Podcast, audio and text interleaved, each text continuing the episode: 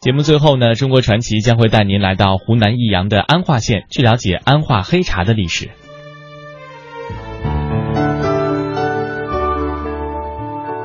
一直想走一条茶香飘荡的山路。当我走在湖南安化茶马古道的小路上时，我想我找到了这条路。有人评价安化说，这里有中国最久远的茶马古道。有最后的神奇马帮，果然名不虚传。走在茶马古道的峡谷内，林木葱郁，枝繁叶茂，山道逶迤着辗转于林间。远离了城市的喧嚣，逃离了钢筋水泥的围绕，心与大自然融为一体。耳边只有溪水潺潺，马蹄声声。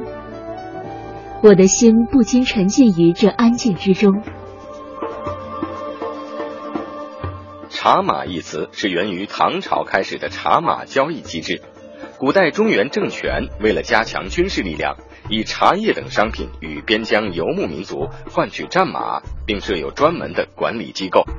二是山区茶农以茶叶换取生活物资，由于山道崎岖，交通不便，多用马匹作为驮运工具，因此茶和马联系在一起，由此引申出了茶马之路。即留存至今所谓的茶马古道。茶能清解脂肪、去除油腻，补充人体必需的维生素和微量元素。而对于地处边陲的游牧民族，以牛羊肉为主，不得茶则困以病，喝茶成了他们赖以生存的习惯。而因常年迁徙的生活特征，游牧民族的喝茶种类以紧压茶为主。主要是因为紧压茶方便携带、易于储存且耐冲泡。安化黑茶的品质特征正符合西北少数民族的饮茶需求，因此从明代被朝廷定为官茶开始，安化黑茶逐步取代其他茶类，成为了西北少数民族饮用的主要茶类。经陕西、甘肃等地茶商销往内蒙、青海、宁夏、新疆等少数民族地区。直至民国年间，政局动荡，交通阻塞，才逐步衰落。安化地处山区，山多地少，有山崖水畔不种自生的宜茶环境。自古活家口者为茶一项。随着黑茶产销的兴盛，商家为了收购和运输茶叶的便利，在安化县境内集资修建茶马专道。这些道路翻山越岭，以青石板铺就。沿途建风雨廊桥、茶亭、拴马柱等，供歇息之用，绵延数百里。借助资水横贯全境的地理之便，茶商在安化山区内收购茶叶后，沿茶马专道驮运至江边集镇，再通过水运销往外地。据专家考证，古代安化黑茶的运销线路是经资江运往洞庭湖，再转运湖北沙市。经襄樊、老河口至泾阳、晋阳、祁县，然后销往西北边陲，因此也就形成了安化茶马古道与其他地区茶马古道截然不同的船舱马背式的独有特色。黑茶与安化的茶马古道无疑是孪生兄弟，安化先有茶，后有县。人们这样形容黑茶：世界只有中国有，中国只有湖南有，湖南只有安化有。一位湖南朋友向我讲起了黑茶在古丝绸路上的有趣传说。公元十三世纪中叶，成吉思汗的大军从北方大草原经过连年征战，来到了长江以南，却因为水土不服，不少北方籍士兵腹泻不止。如此下去将影响部队的战斗力。随队医生四处寻觅，终于在安化一带深山里的农家找到了一种可以用温汤泡服的黑色干枯植物。腹泻的士兵饮用后，症状即刻消退了。这就是后人所知道的安化黑茶。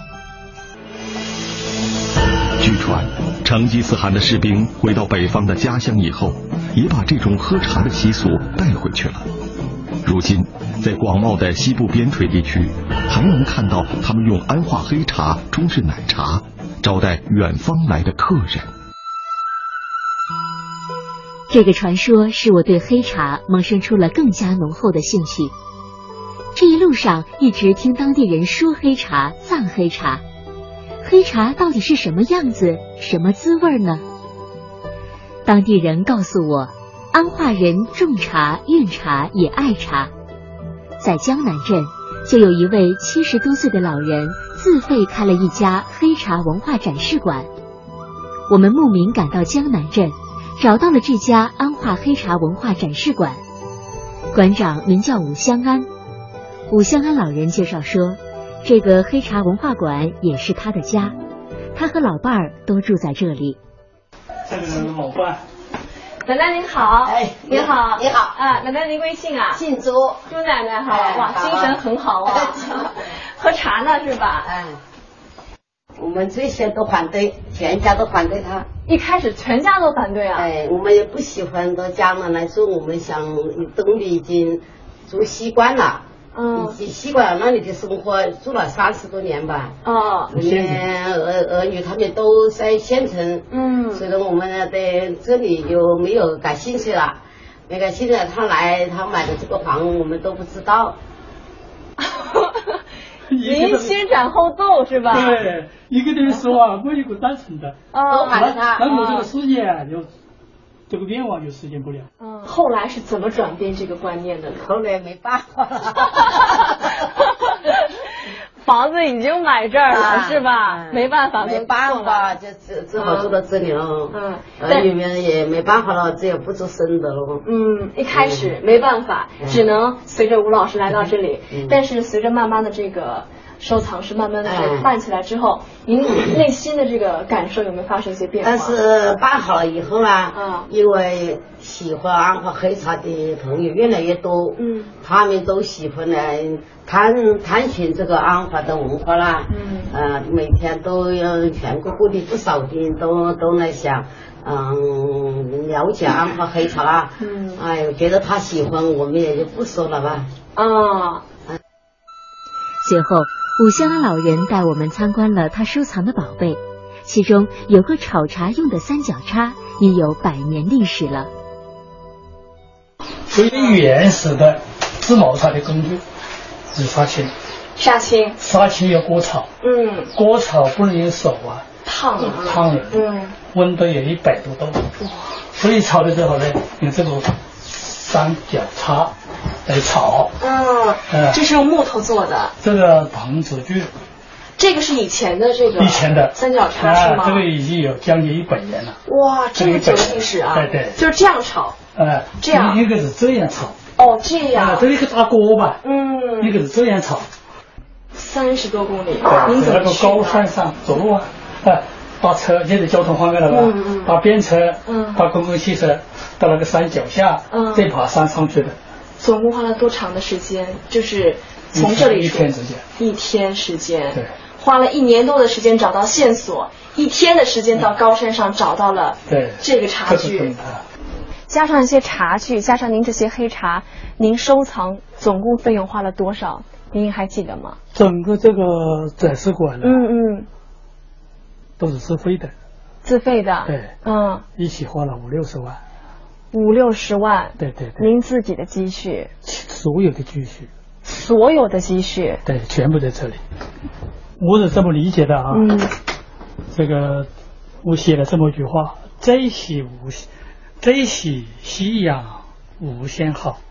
嗯人生难得老来忙。嗯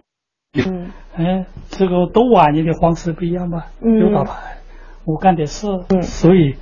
我把这个理念跟我们的儿女们一说，嗯会理解。在和武香安老人的交谈中，我们还了解到，这些茶具和茶叶虽然是武香安老人自费收集购买的，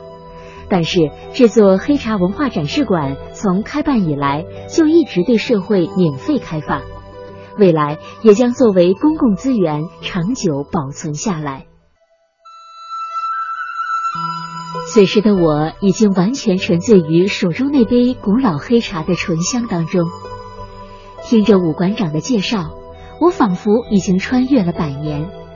在古韵悠扬间穿梭在茶马古道上，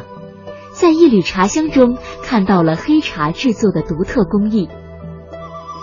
在武馆长的指引下，我们来到了一座保存完好的清代茶行遗址，叫永泰福茶号，